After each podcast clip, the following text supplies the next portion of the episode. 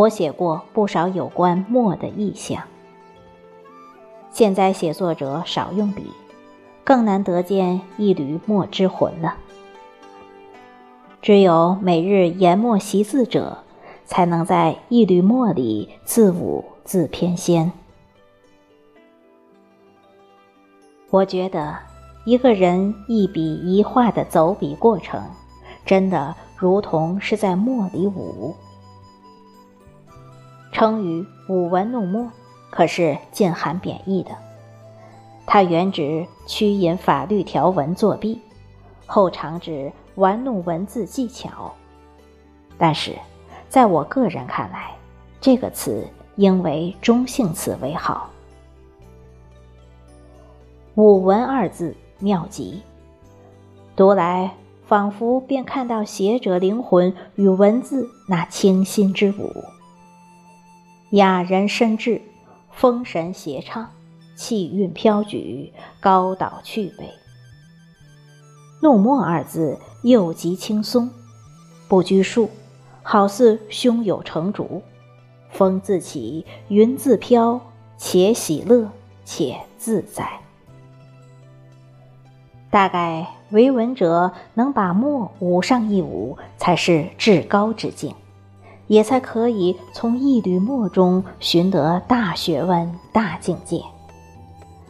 带着这样一腔墨心于天地间自在走笔，每一步都是精彩绝绝的一笔，书写出自己的江河岁月、草木人间。我们大多是平平常常的人，过着平平淡淡的生活。难得在一缕墨里与草木与岁月说些闲话，难得在一缕墨里与往事与一个人倾金而谈。但是，这并不妨碍我们拥有一颗舞文弄墨之心，言日常之趣之乐为墨。光阴的砚台上，自有好墨一缕。墨香一屋，墨心欢喜。如此，光阴的册页里，一笔一画，早早的写好了几行。松上清风石上泉，岭上白云枝上月，好不潇洒自在。我是极喜欢那墨之香的，偶尔我会借一缕墨，乱乱的写几笔。墨不是明墨，纸也不是好纸，但墨心欢喜，无边无际，整个人感觉自上而下舒畅自在。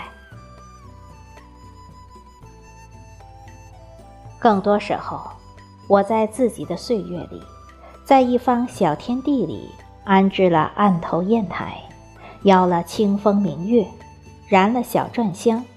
以一颗墨心，向着那一场文字欢愉的诉说里，孤美深往，一往无前。曾写过一种柔软的相见。有人闲身试笔墨，落下的每一个字，都是一笔一画，一段温凉的旅途，一路红红绿绿，到你家门前。你推开门的那一刻，见门外人，眉眼如画，心里一软。你等的，你用一生的墨等的，不过是这样的一件。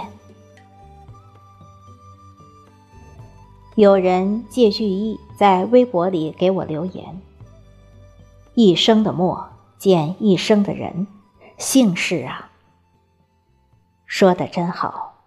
墨用一生做定语，那墨才是安稳的，带着喜悦的神色。笔触里流淌的便是真情。如此见的人，必定也是一生的人。以文字身心以谈，谈所读之诗之句，谈日常一花一草，细细交心，多好啊！得好诗句，谈与知心人听，聊起花，知与知心人，多么深情而有趣呢？我一直有一个愿望，就是可以好好在墨里生活。说白了，就是希望能记录每天经历的点滴，看到的微小的小美好。涓滴之笔成就不了我岁月的大江大海，却可以为我绘一道小溪小河。由此，我便可以每日生活在溪边，看花写诗。自由自在，下了几次决心，但终被工作、生活种种忙碌打败了。三四年过去了，常常不经意间想起此事，心中一紧，感觉丢了魂似的。后来，终于下了狠心，从那一年立春开始。每日抽时间记录几笔几段，一日不落。于是就有了这一本叫《一生的墨见一生的人》的书。当然，日常所记不过是书中一章，在我眼里却是满满的一书芬芳，是华枝春满，天心月圆。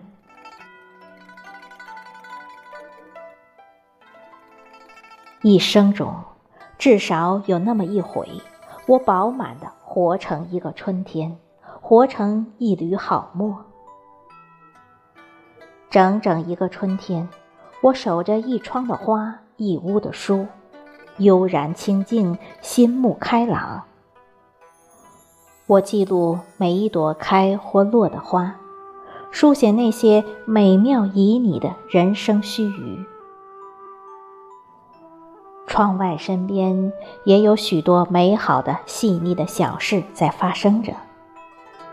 泥融飞燕子，诗行飞白鹭，花枝细钓耳，眠听远方人。就这样，半年过去了，我把一个春天一直写到夏。每天涓滴，墨色四起，人间滋味。莫过如此。我知道，我写的是一本光阴之书。我是写者，也是第一个读者。每每捧读几页静谧的文字，心中便起欢喜。我也知道，我抛开了尘世的那个我，我回归了自我。我欣喜这样的自己，终拥有一颗欢喜的墨心。这样一本墨心欢喜的书，是写给我自己的，也是写给光阴的，更是写给每一个心持美好愿的人。我会在扉页上写一句相送：我愿如一缕墨。在光阴的砚台上，与你摩心相见；在岁月的宣纸上，与你珍重而行。